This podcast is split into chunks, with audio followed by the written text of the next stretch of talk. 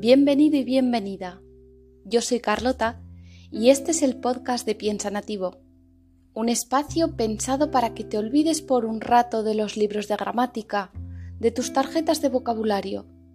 Y no, los verbos tampoco son tan importantes.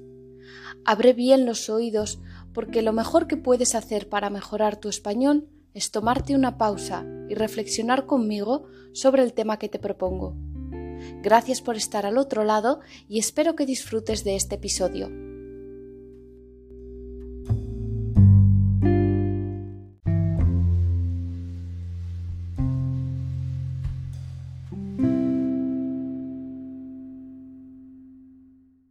Buenos días, buenas tardes o buenas noches. Estés donde estés, bienvenido al episodio de hoy. Hoy vamos a hablar de los extrovertidos y de los introvertidos. Seguro que has oído alguna vez esta diferenciación.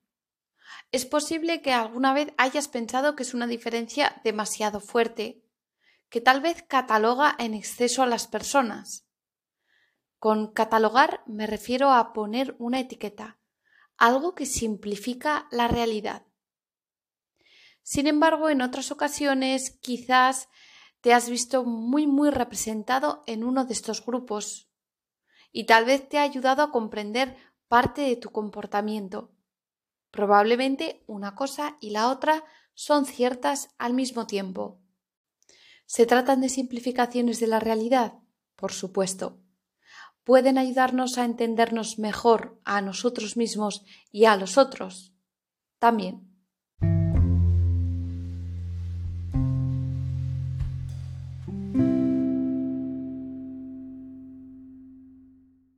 La primera persona que introdujo estos términos de extroversión e introversión fue el psicólogo humanista Carl Gustav Jung en un libro que se llama Tipos psicológicos en 1921.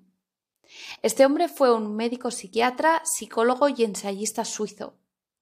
En sus inicios se encuentra muy cercano a los postulados de Freud y del psicoanálisis aunque siempre mantiene una actitud crítica hacia algunos de sus postulados, para posteriormente fundar una nueva rama de la psicología denominada psicología analítica. Pero sobre todo es un hombre que intenta integrar muchos saberes o conocimientos. Por ejemplo, incorpora nociones de la antropología, la alquimia, la interpretación de los sueños, el arte, la mitología, la religión o la filosofía.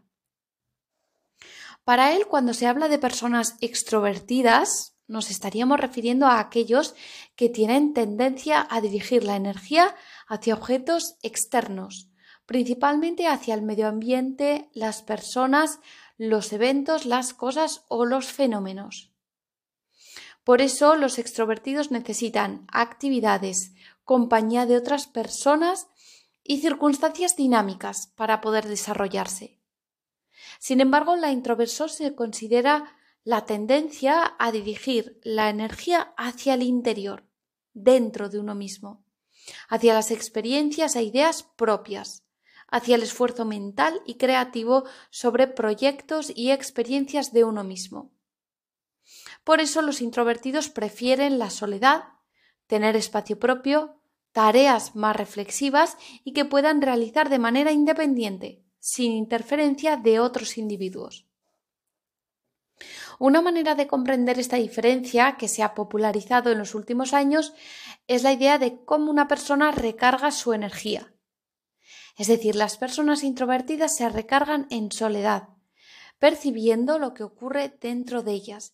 Y sin embargo, una persona extrovertida se siente más lleno de energía cuando está con otras personas. Vale, hasta aquí yo creo que todos sabemos que se considera una persona introvertida y una extrovertida. Hay que tener en cuenta que esto no significa, como te puedes imaginar, que las personas sean 100% de una manera o 100% de otra. Como todo en la vida, esto tampoco es blanco o negro. En realidad, podéis entender esto como un continuo y que cada persona, dependiendo de nuestra personalidad, nos encontramos en un punto de esa línea. Ahora, incluso las personas más introvertidas necesitan vínculos sociales y las personas más extrovertidas también necesitan momentos de soledad. Hasta aquí, todo claro. Pero vamos a ver un poco más en profundidad cómo son cada uno de estos perfiles.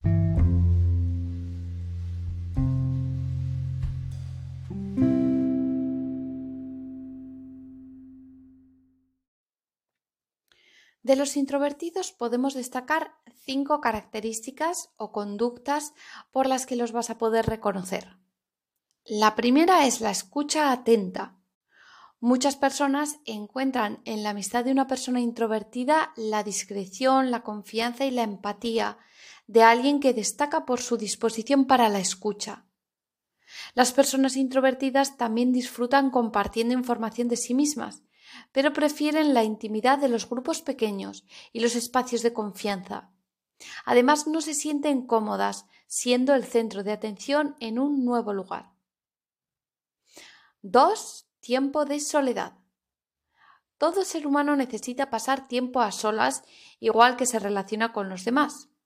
Sin embargo, la relación que una persona mantiene con la soledad está muy vinculada con el lazo que establece consigo misma.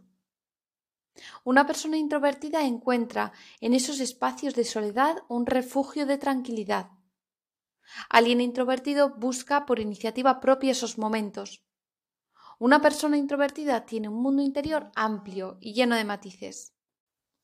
Recordar la palabra matices, que son variaciones de tono si nos referimos a un color o variaciones leves en el significado de algo, Normalmente decimos que en la vida no todo es blanco o negro, está llena de matices.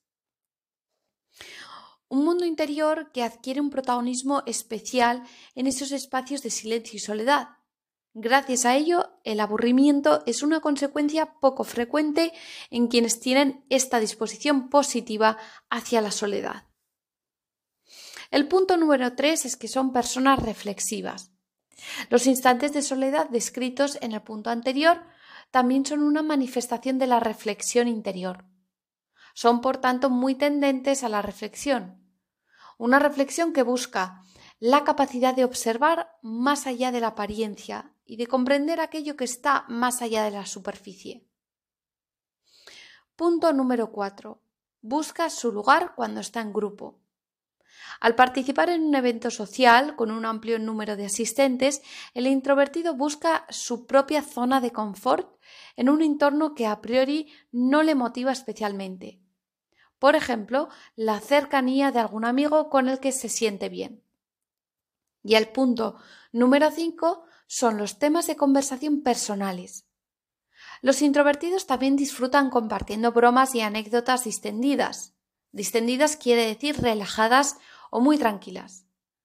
Sin embargo, el centro principal de sus conversaciones lo ocupan aquellos temas más personales y cuestiones más profundas.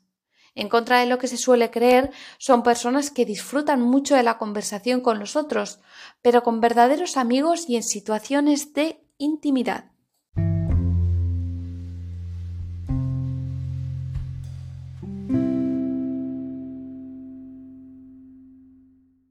Bueno, ¿y qué hay de los extrovertidos? Como decíamos, son personas que necesitan en general más actividad y más socialización. ¿Por qué? Pues porque su nivel de activación interno es más bajo que el de los introvertidos. Y por eso necesitan cosas como música, ruido, risas, que en algún sentido les despierte y les dé vida. Aquí también podemos destacar cinco factores que os pueden ayudar a entender cómo es y cómo piensa un extrovertido. La primera es la adaptación al cambio. Desde el punto de vista del ocio, son personas que se integran pronto en un nuevo entorno. Disfrutan de esta situación como una oportunidad para conocer gente nueva y tener nuevas experiencias. Es decir, lo nuevo, por definición, no les da miedo. Es más, se convierte en un incentivo, algo que hace de una situación algo mejor. Punto número 2. Amplio círculo social. Como consecuencia del punto anterior y de otros factores, una persona extrovertida también suele tener un amplio entorno social, integrado por personas de distintos grupos. Para que nos entendamos, son las típicas personas que tienen un montón de amigos y de grupos siempre con quedadas de una cosa o de otra. Ojo con este verbo, quedar, que generalmente utilizáis el verbo reunirse con. En realidad, cuando vamos a ver a un familiar, a un amigo o lo que sea, habiendo concretado antes la hora, decimos que hemos quedado. Y por tanto, tenemos una quedada. El punto número tres sería el liderazgo. En los grupos de amigos es posible que una persona extrovertida una al grupo en torno a un objetivo común. Por ejemplo, programar un plan. En ese caso, les encantará dar ideas, liderar el proceso de concretar detalles y motivar a los demás con la ilusión de estar juntos. Punto número cuatro sería la búsqueda de la novedad. Si a las personas extrovertidas les gusta salir fuera de su zona de confort en el ámbito de los planes de ocio y las relaciones personales, es porque la búsqueda de la novedad es un aliciente que activa el factor sorpresa frente a la rutina. Un aliciente es un incentivo, algo que nos sirve de estímulo para que hagamos otras cosas determinadas. Es decir, su cerebro necesita estímulos nuevos y por eso es posible que necesiten mucho viajar, ver exposiciones, ir a conciertos. Cualquier cosa que no conozcan se convierte en algo atractivo para ellos. Y el punto número quinto es se sienten cómodos cuando son protagonistas. En aquellos instantes en los que las personas centran la atención de la conversación en un grupo, suelen sentirse cómodos y disfrutar del momento. Aunque tengo que hacer aquí una puntualización. No hay que confundir a los introvertidos con los tímidos y a los extrovertidos con personas que tienen una gran necesidad de atención constante.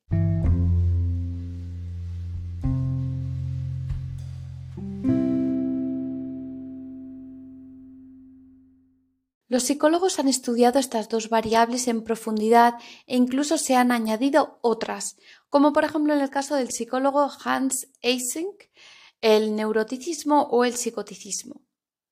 En este caso, el neuroticismo mide la estabilidad o inestabilidad emocional y el psicoticismo, que tiene como característica principal el no contar con un extremo contrario, se relacionaría con la posibilidad de tener una enfermedad mental. En este campo se encontrarían las personas con conductas inestables, inhumanas, antisociales, violentas, agresivas y extravagantes. Como verás, aquí hay un montón de palabras relacionadas con la personalidad. Si quieres unas tarjetas de vocabulario ya preparadas para que puedas estudiarlo, recuerda que puedes darte de alta en Patreon donde podrás encontrar también ejercicios de vocabulario, de comprensión y de expresión escrita. En definitiva, lo que os quiero decir con esto es que luego han surgido muchas otras formas de identificar la personalidad de los individuos, que por supuesto esto de la extroversión e introversión no es único y que no todo el mundo podemos estar dentro de una de estas dos categorías porque además existe el riesgo de sobreidentificarse con una de ellas. Es decir, de pensar que todo lo que nos sucede en la vida está relacionado con estas características, sin comprender que las personas pueden afectar tantas variables que el resultado es difícilmente achacable a un solo rasgo de personalidad. Esta palabra ya ha salido en episodios anteriores. Que algo sea achacable es que algo puede ser atribuible a una determinada causa, es decir, que se puede establecer una relación causa-efecto.